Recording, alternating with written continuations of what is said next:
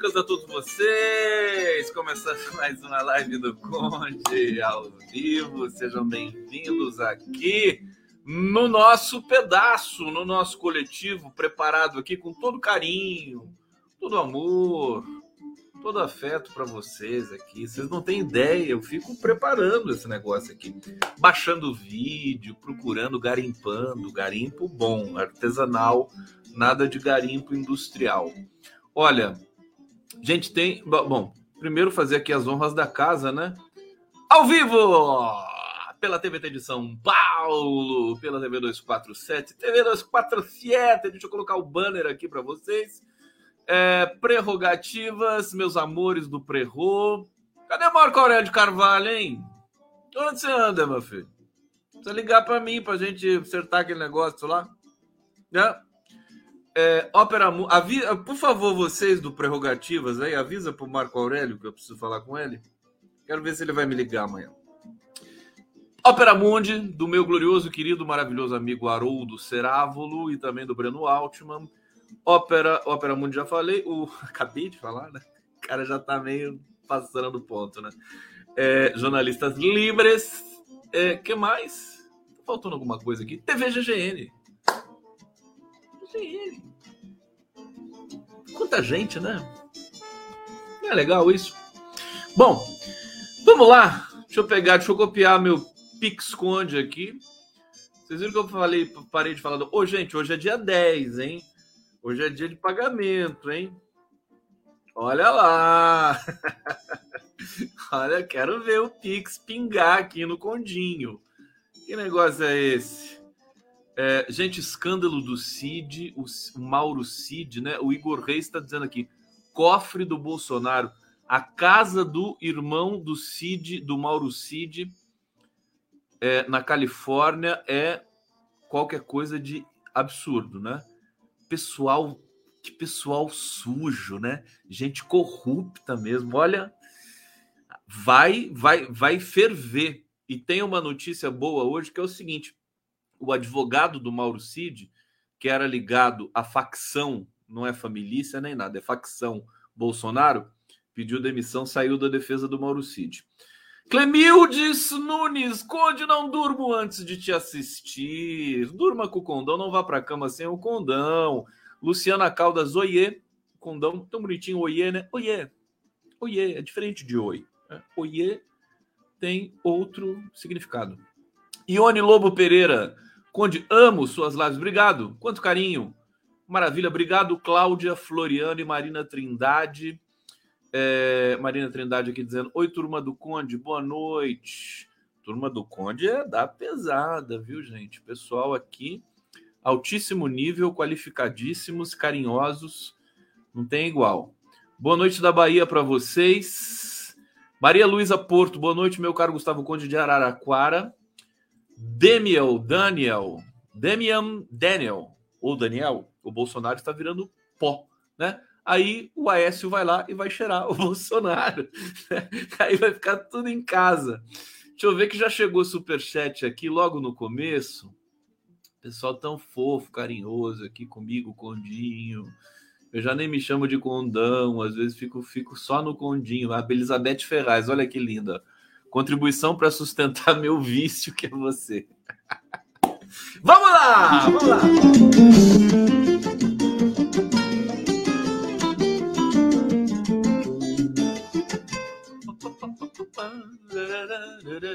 Olha, tem vídeo inédito da Rita Lee para vocês hoje aqui, hein? Já já cacei, achei mais um vídeo da Rita e do Roberto. A gente vai fechar em grande estilo hoje mais uma vez. Vamos nos finalmente. Vamos falar é, dessa ameaça do Bolso. Bolsonaro ameaçou. Vai entregar todo mundo, tá? Causou um, um alta tensão ali no no entorno do Bolsonaro. Deixa eu ler a matéria para vocês, foi publicada aqui é, no portal IG, no último segundo, por Daniel César. É, vai voar pena de bolsonarista para tudo que é lado. Vamos ver isso aqui? Vamos lá. Atenção, hein, gente? Isso aqui é muito sério. Valendo!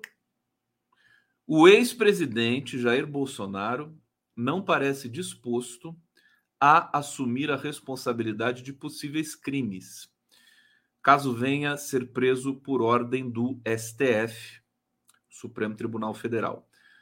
Ele avisou alguns aliados que, caso caia, pretende fazer delação premiada e entregar todo mundo. Gente, isso aqui é aquela coisa, avacalhou tudo, né? Quer dizer, o chefe da o chefe da máfia vai entregar todo mundo, mas é isso que ele está dizendo. É, deixa eu só parar aqui para não perder o superchat. Não está claro sobre o que o político, a que o político se refere, mas o recado caiu como uma bomba entre os bolsonaristas. É, a afirmação de Bolsonaro se deu na semana passada, já foi antes, né? Portanto, mas veio à tona só agora, pouco depois do embrólio envolvendo a falsificação da carteira de vacinação do ex-presidente, né? E desse fato eh, levá-lo a ser alvo da Polícia Federal. O político recebeu o apoio publicamente e também no particular, mas não recebeu bem as manifestações e optou em ir para o embate. Ele está sendo abandonado, né? Bolsonaro, da, da, mesma maneira que o Mauro Cid está sendo abandonado, está todo mundo sendo abandonado, é um abandono geral, é epidemia de abandono, né? Está sendo abandonado, e aí o que, que acontece? O desespero, né? Ele recebeu o apoio de algumas pessoas, mas recebeu também aquele olhar indiferente, né? Temerário e de distanciamento. É, abre aspas aqui. Ele deixou claro que, se for preso, mais gente vai cair junto porque não vai segurar o rojão sozinho. Quem disse isso foi um parlamentar que fez parte do núcleo duro do bolsonarismo. De acordo com este parlamentar, que não se identificou aqui nessa matéria, a ameaça foi num grupo de mensagens que, mensagens que tinha deputados, senadores e até o presidente do PL, Valdemar da Costa Neto. E o clima pesou no mesmo instante. Imagina grupo de WhatsApp, né? Gente, calma, não estourem champanhe ainda. Deixa eu chegar no final aqui do texto, né? Temor dos bastidores é de que o ex-presidente faça denúncias contra aliados para tentar se livrar da prisão e proteger membros das Forças Armadas. Forças Armadas estas que estão mais imundas do que é, pau de galinheiro é pouco, né? O que, que, é mais imundo que um pau de galinheiro, gente? Alguém pode me ajudar aqui? É, os militares, abre aspas, mais uma vez. Os militares estão a salvo porque o Bolsonaro é fiel à caserna e não entregaria nenhum deles. Mais deputados, senadores e ex-ministros estão com as barbas de molho, tá? Entre os parlamentares mais próximos de Bolsonaro, é, parece que a ameaça não foi para valer. Né? Eles enxergam que tudo foi dito no calor do momento e com o ex-presidente sob pressão. É, existe uma aposta de que o discurso aconteceu como forma de pressionar legisladores e também caciques de partidos a se movimentarem para protegê-lo e impedir prisão. O risco de ser preso existe. É, corredor, nos corredores de Brasília é um mistério sobre como, se irá se como, como irá se comportar o STF. Ninguém acredita que haverá decisão monocrática de Alexandre de Moraes ou de qualquer ministro da corte, mas será uma decisão colegiada. Agora sim, podem abrir o champanhe. É o champanhe ou a champanhe? Eu nunca sei se é o champanhe ou a champanhe. Também não sei se é o alface ou a alface. Né? Eu chamo de o alface, né? mas deve ser a alface. E a champanhe ou o champanhe? Alguém pode me esclarecer isso? Senão eu não vou conseguir tomar uh, a minha o champanhe para mim é feminino. Gente, maravilha! Bolsonaro desesperado. Vai entregar todo mundo. Quero ver. Esse cara não vai aguentar um segundo. Né? Ele vai soltar, vai entregar. Imagina ele preso, algemado. Né? Ele não vai se segurar. E, e, isso é bom, né? Tá, vai se, se, se, desmontando, se desmoronando todo esse circuito nazifascista no Brasil. Fantástico, né? Ainda a gente ainda tem o Flávio Dino para ser o nosso nosso muso do discurso. É o cara que esmaga. Flávio Dino é uh, do, dos Bastardos Inglórios, né? Daquele filme do, do Tarantino. Ele esmaga nazista, né? Esmaga negacionista. É sensacional aquilo lá. Aquilo lá é histórico. É, eu, eu já quero fazer um documentário sobre o Flávio Dino. É, já merece um documentário, já né? Esse cara, como é que ele consegue ser tão. Hoje, hoje o jornal O Globo fez uma matéria longa sobre o Flávio Dino, tá até aqui para você, já vou ler. Tá tudo bem? Vocês estão gostando? Estão gostando do que está acontecendo no Brasil? Gente, vingança é um prato que se come frio, né? E o prato tá gelado, né? Vamos comer esse prato. Ricardo Barros aqui colaborando. Tá chegando mais aqui. Cadê? Vamos lá. Eu preciso de uma pessoa agora só para ficar no comando aqui do, dos comentários para me ajudar. Alguém, alguém se habilita a me ajudar? Hein? Pode, pode ser remoto mesmo, não precisa ser presencial. Aqui, Malu da Flon, grande escritora, queridíssima. Abandono geral, ninguém segura a mão de ninguém. É isso, Malu. É o lema do Bolsonaro: ninguém segura a mão de ninguém. Adorei. É só Malu mesmo, querida. Olha só. Falou da Malu, lembrei da Janja. Tem que mandar o teu livro até hoje, porque é difícil, né? Mas eu vou mandar, agora eu vou mandar um malote para o meu amigo Marcola. E aí ele, ele passa lá para o casal. André Moutinho, super sticker aqui para gente, obrigado. Arlete Medeiros, boa noite, Conde Amor das minhas noites. Uau, quanto carinho, assim eu não aguento. Vou ficar aqui. É, Capilé, Sérgio Capilé, estou economizando para me tornar membro do canal. Eu nem abri ainda o negócio de membro, maluco. Tá maluco, Capilé. Tô brincando. Eu vou abrir. Eu preciso fazer, gente. Vou... É complicado, né? A gente fica impregnado. É, se eu fosse, inclusive, né, mais capitalista do que eu sou, que eu não sou nada, eu já teria feito já o, a política de membros e tal, mas não deu tempo ainda. Então, minha, minha, prioridade é fazer o conteúdo, é gerar o conteúdo aqui. Aliás, a monetização do canal é, não fui eu que fiz sozinho, alguém me ajudou, evidentemente, é uma coisa cheia de burocracia, demorada, né? Tem que preencher um monte de coisas. E aí, meu queridíssimo Maurício Júnior, né? Me ajudou a fazer este trabalho aqui fantástico de é, institucionalização do canal. Olha a matéria do Globo, gente. Vingadores, terraplanismo, Beyoncé, alucinação, ministro mais popular nas redes. Dino coleciona tiradas. O Globo fez um vídeo de oito minutos aqui. Eu vou decupar esse vídeo depois para mostrar para vocês. São os melhores momentos do Flávio Dino, né? Basicamente isso. Dono, dono do maior engajamento nas redes dentre todos os ministros de Lulão, né? Flávio Dino, titular da Justiça, ganhou protagonismo desde os primeiros momentos do novo governo, com os ataques golpistas de 8 de janeiro.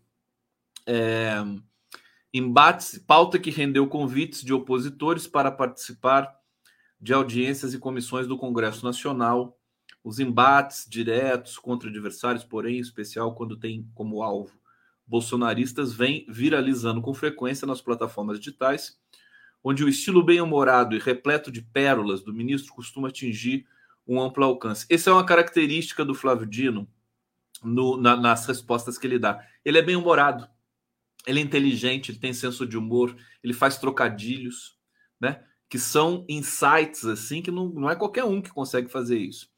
É, e, e acho que é o cacuete de professor, porque ele também é um professor, tem uma carreira fantástica, foi juiz, foi governador, é senador. Então, é, é bonito de ver. O, o Dino, com essa atuação que ele está tendo, ele, ele cumpre um papel, é, como é que eu posso dizer, imprescindível para a gente superar o nazifascismo bolsonarista no Brasil. Ele cumpre esse papel maravilhoso, porque ele, ele vem. É, é, o, é, o, é o que a comunicação do Lula não faz, né? Nem do governo, e nem da esquerda de maneira geral.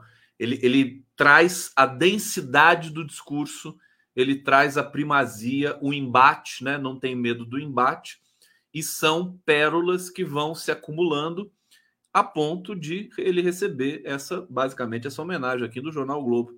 Terceiro mandato de Lula, comparando as contas oficiais de todos os ministros em exercício é, no Facebook, Instagram, Twitter, YouTube e TikTok. Flávio Dino é aquele com maior capacidade de pautar o debate digital. Tem noção? Tem noção no que se transformou o Flávio Dino? Fenômeno. Ô Dino! Ô Dino! Dino! Ele é um fofo, né? O, o Dino precisa vir aqui. Ele fica dando tanto. Né, para a gente conversar sobre amenidades, né? Essas coisas. Ei, Dino, que tal vir na live do Conde aqui? Vamos vir às 11 horas mesmo, para você arrebentar aqui. 11 horas eu sei que você não tem compromisso. Vamos? Hein? Assessoria do Dino assiste a live, hein? Eu conheço. Conclusão é de um levantamento da empresa de análise de redes Bits, feito a pedido do grupo do Roberto Marinho, lá dos filhos do Roberto Marinho, que não tem nome próprio. As redes do ministro da Justiça e Segurança Pública têm participação é, a mais de duas vezes superior ao segundo colocado, que é o Paulo Pimenta. Paulo Pimenta está em segundo lugar. Puxa vida. Até que tá bem o Paulo Pimenta, né? Pelo que ele apresenta. Tá aí. Mas o Dino tá na frente. Em pontos percentuais. Na sequência aparecem os ministros Simone Tebet, Camilo Santana e Sônia Guajajara. Nossa, Camilo Santana eu nunca vejo nada em rede nenhuma. Dino, Flávio Dino, atenção, atenção, atenção. Flávio Dino concentra 20,7% do total da atração de, dos ministros. A métrica que mede a capacidade de um ator movimentar as redes sociais em comparação com outros. É, fantástico. Então, esse é o Flávio Dino que está sendo imprescindível, importantíssimo, não só para o governo, como para o futuro. Agora, a, a, a sinal de alerta. Ah, vocês vão falar assim: é cedo de falar em sucessão, né? Cedo de falar em sucessão. Hoje o Arthur Lira, sabe o que o Arthur Lira falou? Ele falou que a direita é favorita para 2026. O Arthur Lira é esse cara, né? Não pode ver um tapete que puxa. É, o, o, a gente não é a gente, né? O, o, desenho desse governo tão amplo, né? Ele ele trunca o processo de sucessão. Embora o Dino apareça aí como bicho papão, né? Para a sucessão do Lula agora, evidentemente não dá para ignorar a força de um Flávio Dino. Daqui a pouco vai começar as pesquisas aí, a gente vai ver é, como é que é a aceitação aí das elites brancas aqui de São Paulo do Flávio Dino, né? Creio que seja boa. Mas é, o, o, vai, vai se aproximando, o tempo passa rápido, e 2026, e tem as eleições o, o ano que vem para pra, as prefeituras, né? E esse, esse tipo de governo que é tão amplo, ele, ele dilui né, as, é, os embates ideológicos. Não vai ser fácil. Bom, Deixa eu trazer aqui o Mago Supremo. Não obstante uh, a oposição ser comandada de energúmenos, mequetrefes, indigentes intelectuais, tem a infelicidade de bater de frente com um cara fora da curva e de uma grande, de uma grande sobrecomum que é o Flávio Dino, de uma, de uma o quê? De uma grande inteligência, né?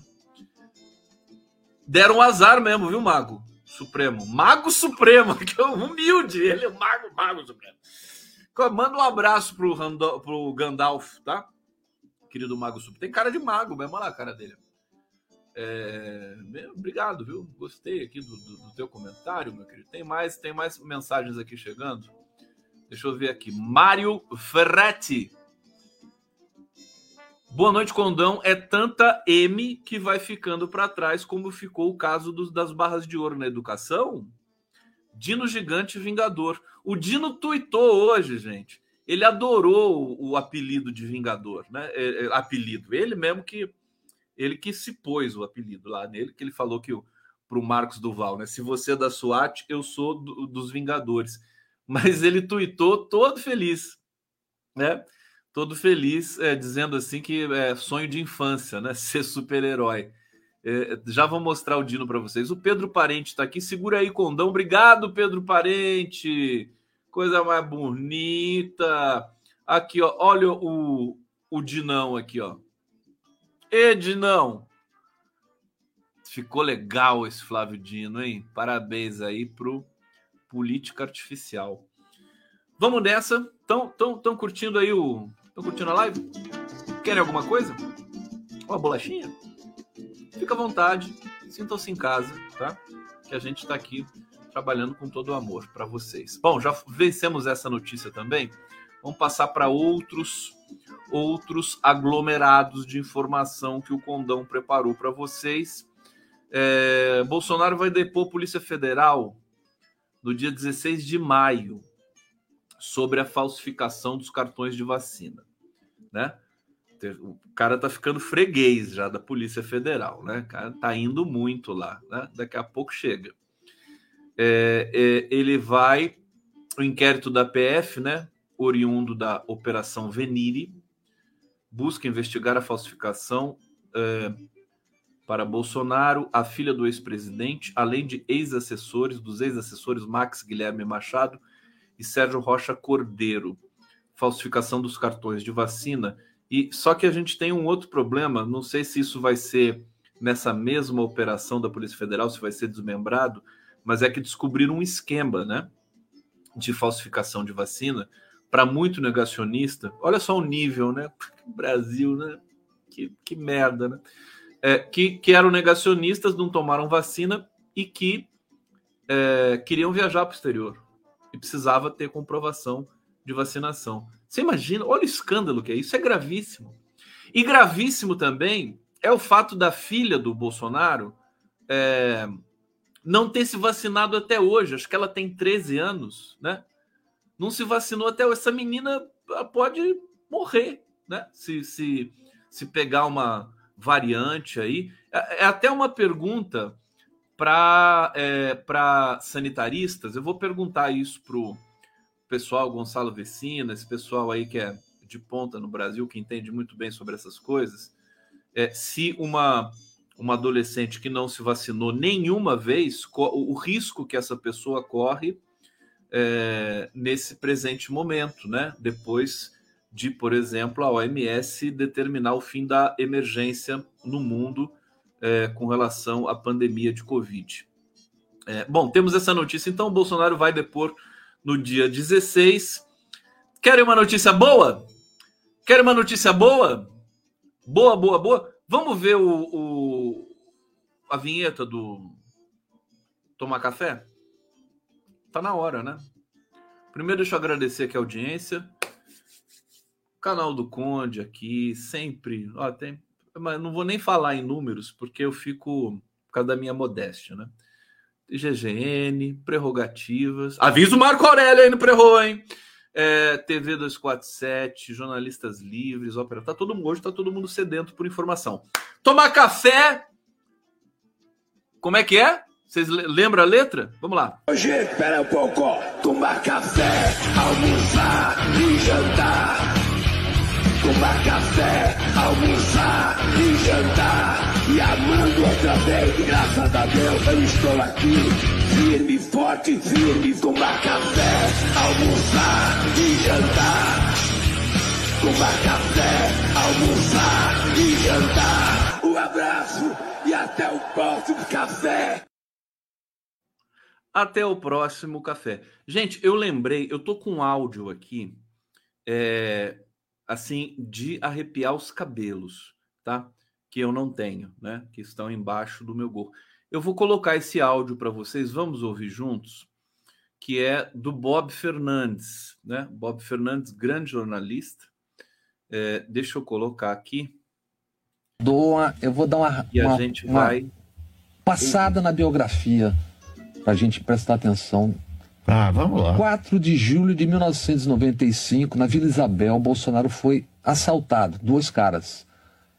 E um deles. Peraí, 4 de julho de. de 1995. Ele Vila era Isabel, deputado Ele federal. era deputado federal. Foi Sim. assaltado. acompanhe essa história, né? É um assalto do Bolsonaro em 95 é, é, e que teve consequências dramáticas aqui. Vamos ver. assaltado.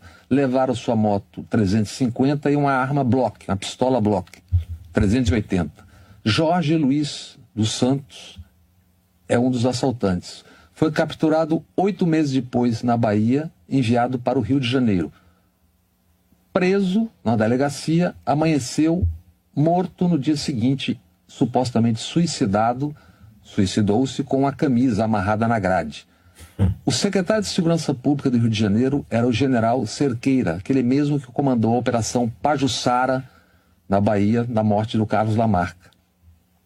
É, o Bolsonaro no Roda Viva, acho que em 2018, ele contou a sua versão dessa história. Disse Bolsonaro: ele apareceu morto um tempo depois, rápido. Eu não matei ninguém, nem fui atrás de ninguém. Aconteceu, disse ele. O então governador do Rio, Marcelo Alencar, chamou isso de suposto suicídio numa nota. No velório do Jorge Luiz, a mulher dele, Márcia, de 18 anos, e a sogra Terezinha disseram que, como alegou a polícia, ele não conhecia nó de marinheiro, ele não se viu na marinha, não sabia nem o que é isso. Então, obviamente, atribuíram isso a um homicídio. Um mês depois, a mulher de 18 anos e a sogra foram encontradas mortas a tiros na rodovia Dutra. Um mês depois.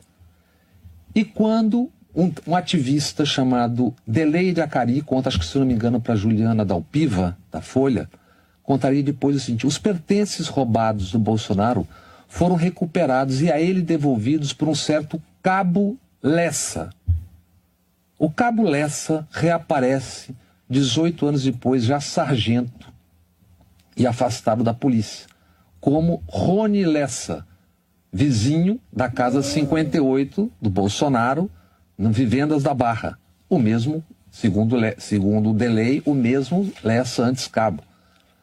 Esse que, que esse que matou Assassino mesmo. E preso, tá preso. porque um dos assassinos de Marielle Anderson Gomes, o motorista. Que mora na, uh, na, na do, é vizinho do Bolsonaro no Vivendas da Barra, mas está preso, né? Tem uma casa ali do. Gente, vocês perceberam a barra pesada que é o Bolsonaro? Quer dizer, é gente, esse circuito é gente assassina mesmo. É gente que manda matar né? Foram casos muito mal explicados, né? Você imagina o cara que assaltou o Bolsonaro, é pego oito meses depois, é preso e morre no dia seguinte enforcado na camisa, na prisão, né?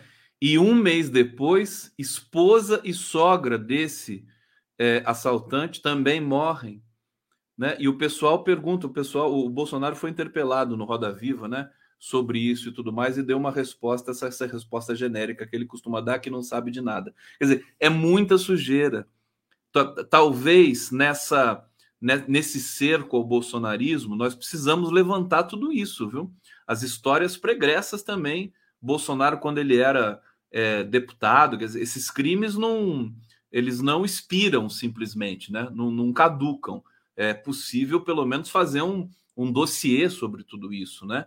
gente da pesada, e esse pessoal que assumiu a presidência da República no Brasil, né? É lamentável. Eu, quando recebi esse áudio aqui do Bob Fernandes, eu fiquei chocado. Não sei o que vocês estão pensando aqui, vamos ver. Deixa eu ir para o bate-papo aqui. Inclusive, tem várias mensagens no caminho. Vocês conhecem, né? Quem é do Rio de Janeiro, quem conhece mais de perto ali a milícia que o Bolsonaro participou, né? É, é, sabe, sabe o nível de bandidagem desse, dessa turma, né? Olha a irresponsabilidade que nós cometemos aqui no Brasil. Eva Tomás dizendo, misericórdia, senhor. Aí, o, o Botafogo lembrando do Bebiano, né? Bebiano, o Nóbrega e para mim o Adélio só se safou porque alguém quis para lembrar sempre dele. Pois é, é, Suzane dizendo aqui, mafiosos, pior do que mafiosos, eu acho, né? Pior, vou, já vou falar das mansões do Mauro Cid, gente, Flor do Cerrado. E as mansões do Mauro Cid nos Estados Unidos, só mais um. É gente da, da, da assim, barra pesadíssima, né? Pesadíssima. Sem nenhum, né? Nenhuma cifra de sofisticação. Essa corja é barra pesada. Deixa eu ver aqui que chegou, chegaram também é, mensagens coloridas aqui. Deixa eu ir lá para cima. Quando eu procuro mensagem, eu canto, né? Você já viu isso? Cantar Rita Lee, né? Como vai você? assim como eu. Aliás, o enterro da Rita Lee, o velório da Rita Lee hoje, foi lindo, foi no planetário no Ibirapuera.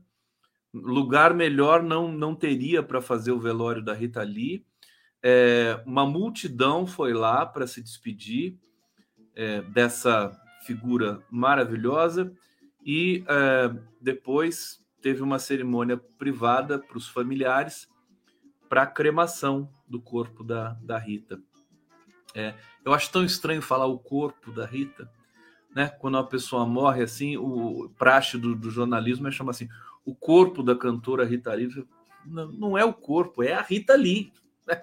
é ela, né? Sabe? Tá muito, muito recente ainda, né? Luiz Campos, Rojo da Paraíba, Conde Lula Punk. Deixa eu ver que estou chegando aqui no, no, na mensagem. Tem uma mensagem que fala do estopo aqui que eu não estou conseguindo achar. Que ela só está no meu outro computador. Não, agora eu achei. Cantônia está dizendo: Estopa disse que as Big Techs estão armando para desgastar Alexandre de Moraes sobre o é, VPN. VPN. Que, que é o VPN mesmo? Que ele deveria ter assessoria técnica. Procede. Olha, é... alguém me lembra aqui o que, que é essa sigla?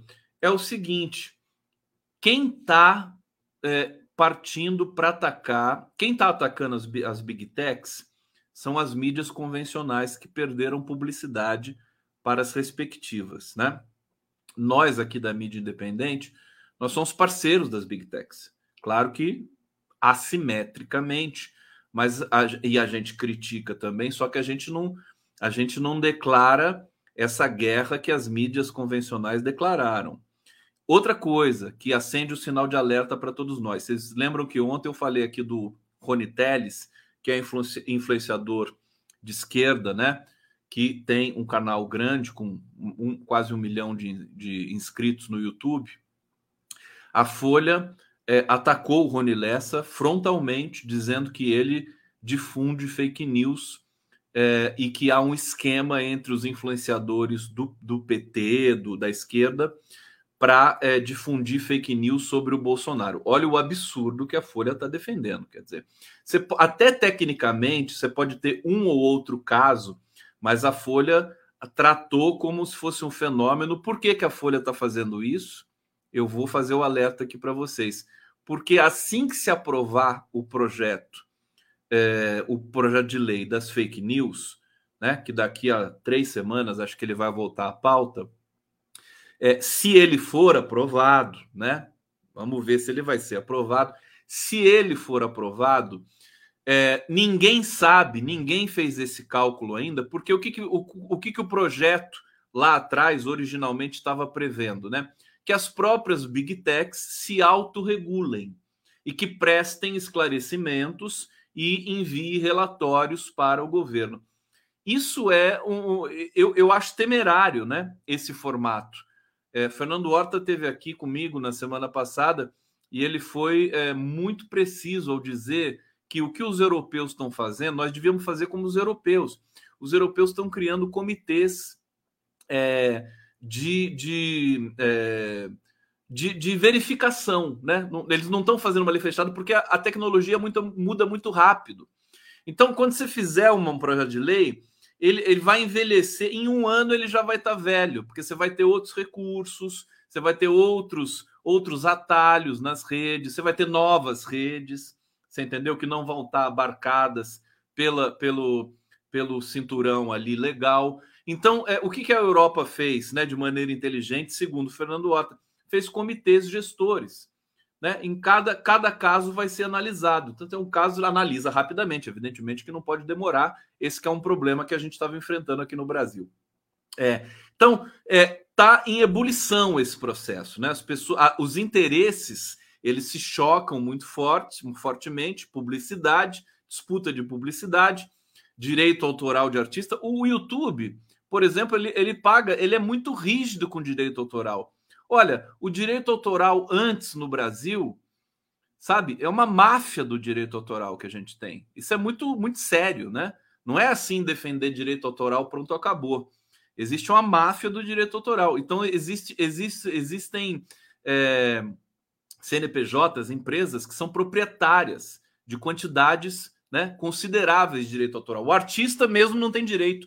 O João Gilberto tem uma briga gigante, não sei com qual gravadora, é, é, na justiça, briga que chega a centenas de milhões né, de reais por direitos autorais.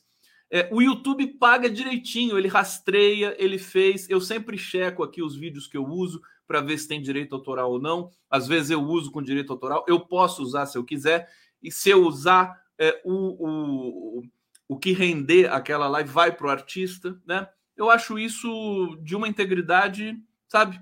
Simples, né? Para dizer o mínimo. O Sérgio Capilé está dizendo aqui: Flávio quer emendar o projeto de lei no Senado para amenizar a situação dos milicianos. Então vamos abrir os olhos, viu? É tarefa grande pela frente. Vamos lá.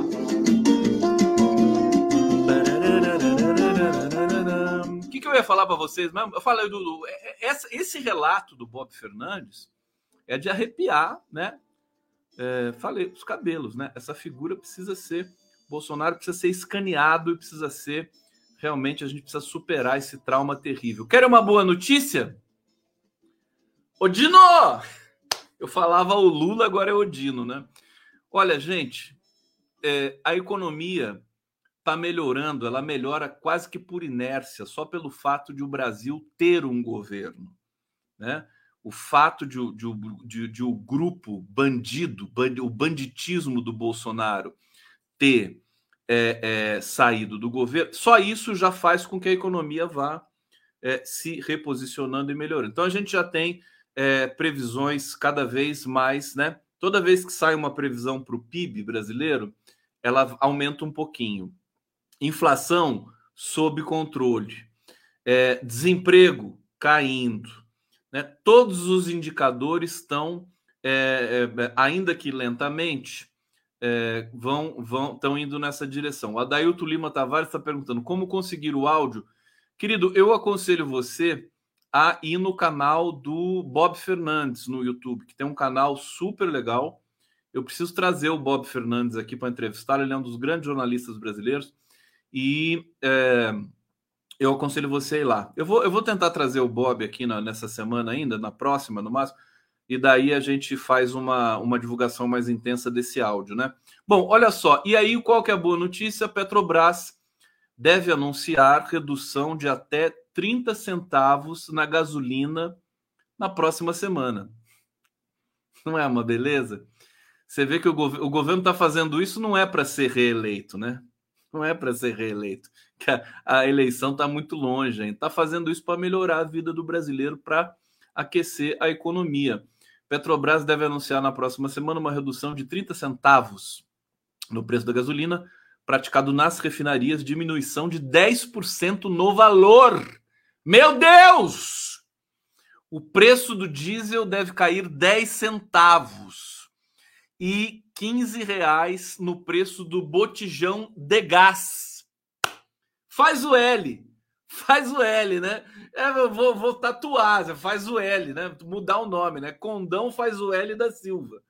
A informação foi publicada é, nesta quarta-feira. Presidente Lula, ministros eh, Rui Costa, Alexandre Silveira, Minas Energia, e o presidente da Petrobras, que é o Jean Paul Prats. Vocês sabem o que eu estou vendo aqui? Sabem? Uma formiga gigante. Eu comi um doce aqui, né? Ela veio aqui agora. O que, que eu faço com essa formiga, gente? Eu, agora eu vou colocar na mão de vocês, né? Assim, que nem, que nem o, o César, né? Na, na, na, né? Assim, né? Formiga, né? Assim, viver ou morrer. É uma formiga assim, mas é, elas são tão grandes. Eu não sei se tem alguma na minha casa aqui alguma coisa. É. E essa formiga tá, olha, tô quase pegando. E elas são, elas não são bravas, quer ver? Deixa eu ver se eu consigo pegar. Vou ficar amigo delas, né? Não tem jeito. O que, que eu faço com as formiguinhas? Faz o L, faz o L. Vou fazer o L. Deixa eu voltar aqui na notícia da gasolina, né? É, conversaram nessa quarta sobre as mudanças nos valores dos combustíveis Agência Nacional do Petróleo, Gás Natural Combustíveis, preço médio da gasolina aumentou para R$ 5,52 é, na semana de 30 de abril a 6 de maio. A alta foi de 0,18%. É, e aí o Lula, o Lula ele está muito imbuído disso, né? De reduzir o preço dos combustíveis, porque ele sabe que precisa disso para a economia voltar a é, afinar, né? Voltar a bom. E ele também está determinado a baixar o preço do carro popular. O Brasil não tem mais carro popular. É, o Lula ficou chocado quando ele soube que o carro mais barato do mercado custa 90 mil reais. Ele falou: 90 mil reais, trabalhador não consegue comprar carro. Né? E ele, é claro que o discurso hoje está mudando um pouco, né? O governo investir em, em transporte público, diminuir, diminuir o uso de carro. A gente já tem um conceito novo também que eu acho muito interessante, que se aluga o carro, né? Você não compra mais, porque são tantos encargos, né? Que é mais fácil você alugar, é mais barato você alugar um carro e todo ano você troca de carro. Não precisa comprar um carro, você paga é o preço de um aluguel de uma casa, né? É, é enfim, custa dinheiro também, porque tem muita tecnologia envolvida. Isso está tá sendo muito usado. E também você se desloca hoje nas cidades por Uber, né? Baratíssimo. Você vai para cima e para baixo, né? Só com o celular, o aplicativo e tudo mais. Então, ter carro está virando um, um luxo, né? Eu acho que isso está mudando um pouco no âmbito da, do, do que a sociedade nova, do que as cidades né, é, do século XXI podem implicar na nossa qualidade de vida e tudo mais. Mas o Lula, ele é sindicalista dos anos 70, então ele quer que o trabalhador tenha o carro, ele quer que o preço do carro caia para 40 mil reais. Se o Lula conseguir isso, olha, tá de parabéns, viu? Humberto Lombardi está aqui. Boa noite, saudações, companheiros. O mais lindo foi o Lula mandando tirar as cercas do palácio. Verdade. É, obrigado, Humberto, querido. O Lula hoje, não sei se vocês viram, ele mandou tirar, tinham as cercas do palácio, aquelas cercas de segurança, sabe? É, ele mandou tirar. Aquilo ali estava ali desde de o governo Temer, se não me engano. Né? Tá há muito tempo aquelas cercas. Isso tem a ver com a segurança. E, e tem um recado também nisso. O GSI tinha ah, aberto um pedido para comprar, vejam vocês, 127 quilômetros de cerca. Imagina a quantidade de cerca para fazer justamente a segurança dos entornos e tudo mais o Lula deu um recado para o GSI. O GSI que não se meta a besta, né? Agora, para ir mais fundo ainda, eu vi quando o Lula desceu ali no, na rampa do Planalto para ver é, o pessoal tirar as cercas, né? Aquelas cercas de contenção ali, de ferro, né? Quem estava do lado dele? Janja, né? E a Janja Sabe quando sai a, a mulher da casa, né? Junto com o marido, né? E aí tá lá o jardineiro, ela, ela sai e fala assim: não, tira aquele. Tira aquele, aquela uh, orquídea, põe aquela orquídea ali e tal. Sabe, sabe quando a mulher sai, sai mandando assim? Essa era a Janja né? hoje, né? Ah, saiu de vermelho, imponente, né? Soberana, saiu ali apontando ali que então para resumir a história quem decidiu tirar a cerca eu aposto uma bala de hortelã que foi a Janja não foi o Lula a Janja deve falar assim ai amor essas cercas aí estão feias. Ai credo manda tirar. E ele tirou né tirou. E tá certo tá certo. A Janja faz bem pro Lula né? Tirou as cercas e aí foi dar entrevista ali depois no, no, no quebra-queixo ali do, do, os estavam ali, falando, vai tirar cerca, vai tirar cerca, o Lula vai tirar cerca, vai tirar cerca.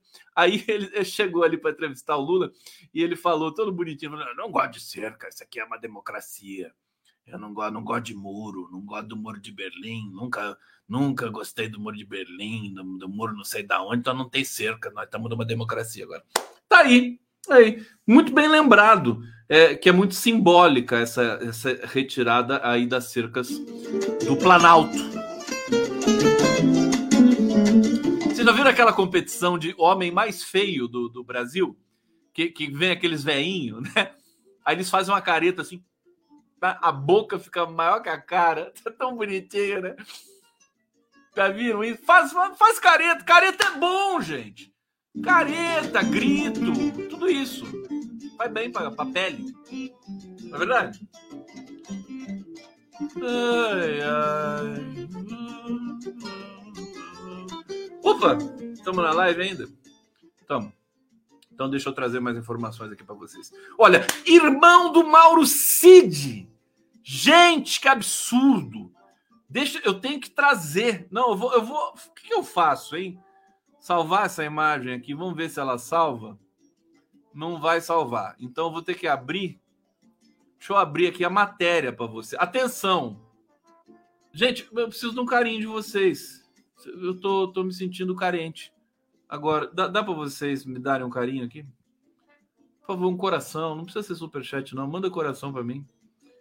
É, o Luiz Carlos Flávio está dizendo aqui: abaixo as cercas, inclusive do agronegócio, latifúndio. Obrigado, meu querido. É, não gosto de cerca, também não gosto.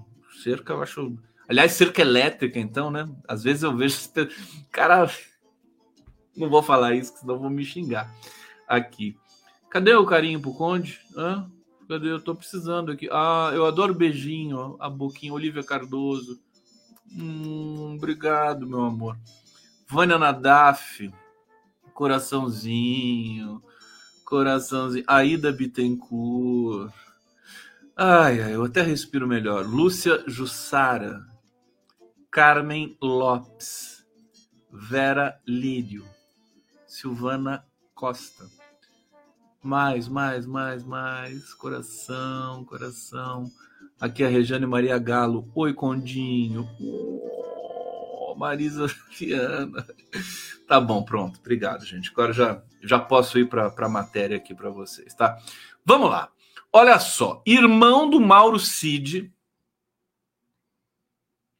tem empresas digitais e fortuna imobiliária na Califórnia. O nome dele é Daniel Cid.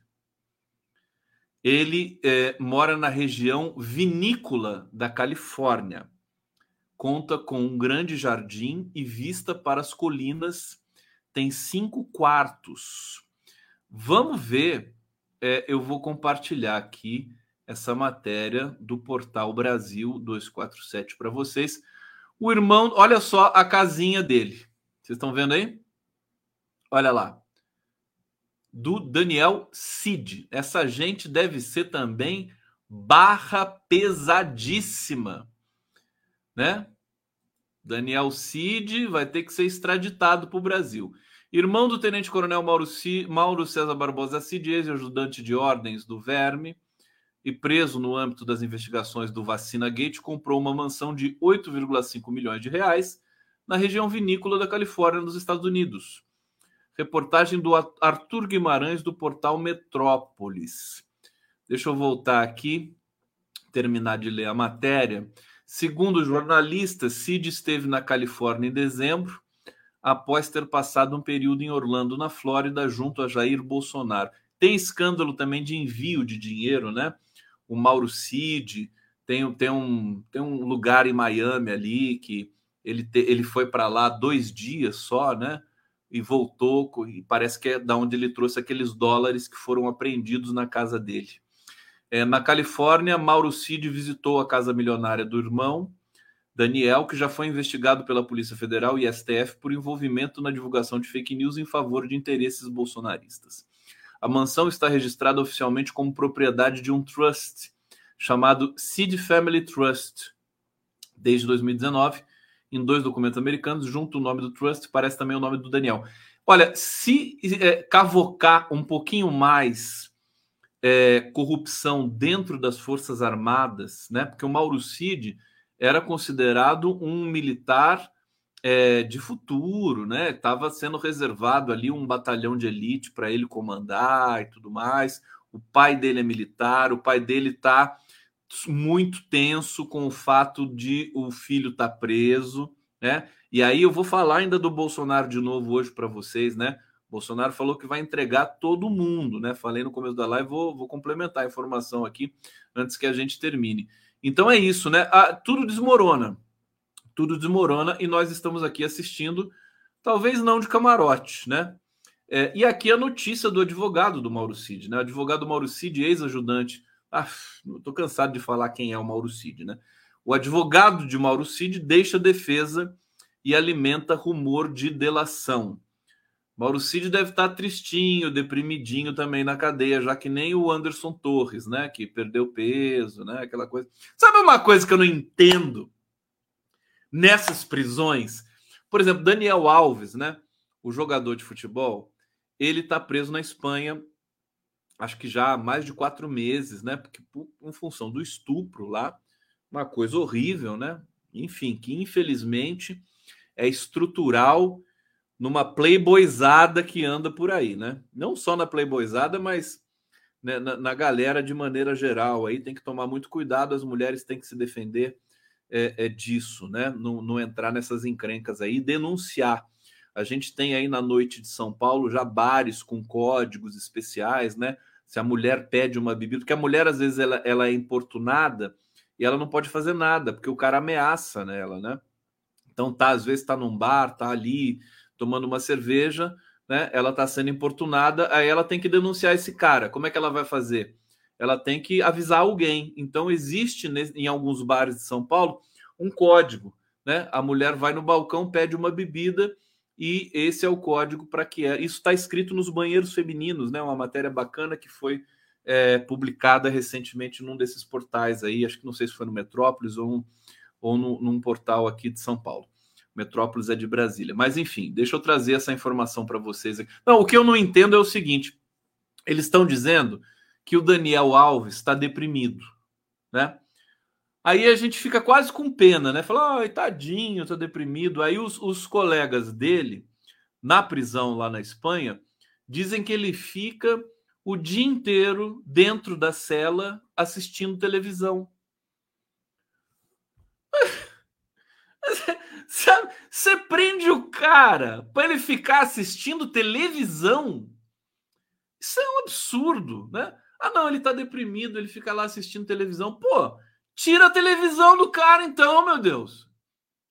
O cara fazer alguma coisa, entendeu? Ler um livro, sabe? Eu acho, acho um, esse, o sistema carcerário no mundo inteiro é tal o equívoco né, desse processo que tá difícil. Bom, o advogado do, agora ex-advogado do Mauro Cid, é um advogado famoso né, em Brasília, reconhecido lá, Rodrigo Roca. Renunciou à defesa é, nos inquéritos em que ele figura como investigado, blá, blá, é, por razões profissionais e familiares, disse o Rodrigo Roca. É, Cid foi preso, bom, a gente já sabe disso. A estratégia da defesa de Cid está dividida, já que seus familiares não aceitam que ele assuma toda a responsabilidade sozinho. Roca é próximo da família Bolsonaro, deixou a, a defesa de Cid do ministro da Justiça Anderson Torres. Mais uma mudança. Ele tá, lembrava que eu conhecia esse nome, é porque ele é, era defensor do Anderson Torres. A família e amigos de Cid é, estão preocupados com sua biografia. Que biografia! Que biografia, minha filha? Tem biografia mais? Mauro Cid já enfiou na lama a biografia. Estão preocupados com a biografia. Tá, é a biografia que vai publicar em livro para ganhar dinheiro para pagar advogado, é isso? Ficaram irritados com a entrevista de Roca ao, ao a André Sadi, em que parecia mais defender Bolsonaro do que o, o próprio Mauro Cid. Roca afirmou que não houve intervenção do, do Bolsonaro. Aqui, ó. Até parece que não, né? Bolsonaro que manda nesses caras todos aí. No caso da suposta fraude no cartão de vacinação. A coisa tá pegando fogo! Fogo! Aquela música, você lembra aquela música Meu Coração Amanheceu Pegando Fogo? Fogo! Fogo! Foi uma morena que passou perto de mim e que me deixou assim, tão frevo, né? Imagina o que vai ser o Carnaval 2024. Vai ser lindo, né, gente? Um ano sem Bolsonaro. Nossa senhora, felicidade. Todo mundo preso, né? Todo mundo preso e a gente feliz. Aí eu vou te contar. Até eu vou sair de destaque na Vai Vai em São Paulo. Vou pedir pro meu amigo Tobias da Vai Vai me arrumar uma vaga lá na Vai Vai para eu poder sair em São Paulo. comemorando é, um ano sem Bolsonaro. É, a, notícias curtinhas para a gente encerrar aqui o nosso papo. Celso Amorim se encontrou com Zelensky hoje. Celso Amorim foi de fre, foi de foi de trem para Kiev ou Kiev, né? É, horas e horas de trem, né? Uma viagem arriscada. É, parece que, que, o encontro foi muito bom. É, o, o Celso Amorim disse o seguinte: o diálogo foi positivo, de criação de confiança, visando explicar os nossos objetivos para a paz. Olha, hoje, hoje foi, hoje caiu a ficha que o Lula mudou, né? Com todas as críticas que se pode fazer ao Lula, algumas realmente né, idiotas, né? Outras nem tanto, mas dele equiparar a Ucrânia e Rússia, né? É, é uma coisa assim, é uma verdade, é uma verdade muito forte para para a sociedade hoje, né? Dizer que a Ucrânia é responsável pelo que aconteceu. Isso eu falo quase todo dia aqui. Mas assim, o Lula falar, é, o peso é muito forte, ele não podia falar, tá mal assessorado, né? Já falei várias vezes aqui. Mas o fato é que é, o Lula, desde que foi aos Estados Unidos se encontrar com Biden, ele instalou a palavra paz na questão é, do conflito. Né? Ele instalou. Depois que o Lula disse, depois do Lula dizer paz, né? É, o mundo começou a falar em paz, é, gostando ou não. China, aí já entrou outros aí, é atores, próprio Papa Francisco, próprio Sergei Lavrov, né? O chanceler russo eles já estão falando em paz. O Lula, então, portanto, ele teve esse papel. Se o Lula não falasse nada, gente, a guerra poderia estar muito pior. Né? É, eu, eu não estou acompanhando tão de perto, mas me parece, me parece que a guerra deu uma desacelerada nesses últimos, é, nesses últimas semanas, né? Havia ali uma, uma tentativa, uma nova, uma, uma frente, né? Eles iam, a Ucrânia ia fazer acabou por não fazer, até onde eu sei. É, parece que deu uma desacelerada. Você vê que as palavras têm uma força grande né? na, na, na nesse, nesse processo que ninguém quer mais viver. O, o povo ucraniano não quer ficar em guerra, ninguém está interessado naquela guerra. Né? Na Rússia também é uma questão de honra, mexeram com a honra do, da Rússia, OTAN e tudo mais.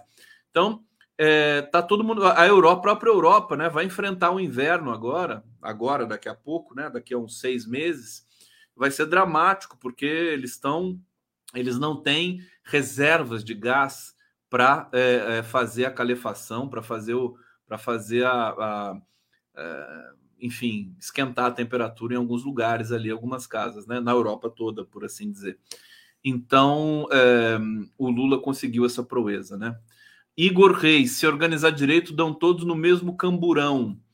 É, deixa, eu, deixa eu ver o que está faltando. Bom, informações aqui. O STF concluiu o julgamento e derrubou o indulto do Daniel Silveira, gente. Isso é, o Daniel Silveira agora vai de fato cumprir, né? É, os oito anos de prisão a que ele foi condenado. Vamos ver, pode sair antes com bom comportamento, mas bom comportamento é o que ele não tem, né? É, aqui tem o Lira dizendo né, que o, é, a direita, ele está vendo a direita favorita para o Planalto em 2026. Vai ter muita traição ainda pela frente desse governo. A relação governo-congresso está complicada. É, os é, articuladores do presidente Lula, é, Rui Costa e, e Alexandre Padilha, aparentemente não estão dando conta do serviço. O Lula ia entrar para começar a negociar diretamente com os deputados, mas essa, essa operação foi abortada porque é, é, o núcleo do governo entendeu que o Lula ia ficar muito exposto, né? É, se ele negociasse diretamente com os deputados. Então, é, continua nas mãos do Alexandre Padilha e do Rui Costa. Deixa eu ver o que mais nós temos aqui. Muitas informações bacanas, mas acho que já está de bom tamanho hoje, gente. Eu já estou aqui é, finalizando. Vamos terminar. Deixa eu pegar aqui o banner. Primeiro, agradecer vocês aqui pelo carinho, pela, pela, pela companhia maravilhosa. Você sabe que é, vocês não dormem sem mim e eu não durmo sem vocês também. Tá? Se eu não vier aqui fazer a live, eu fico. Eu não consigo dormir. Aliás, né? É, que quase nunca acontece, porque eu sempre estou fazendo a live. É, mas fim de semana, por exemplo, né? Tanto que eu estou pensando em fazer algumas coisas no fim de semana. Mas eu preciso descansar também. Mas em todo caso, eu quero dizer para vocês: não durmo sem vocês, meus amores! Amores! Eu não durmo sem vocês! E de presente para vocês, agora vocês vão ficar com a Rita Lee Jones nessa linda versão de saúde com o Roberto de Carvalho tocando piano. Aqui tá lindo, lindo, lindo. Viva a Rita Lee, viva o MST. A gente se vê amanhã. Beijo pra vocês, tudo. Vamos lá.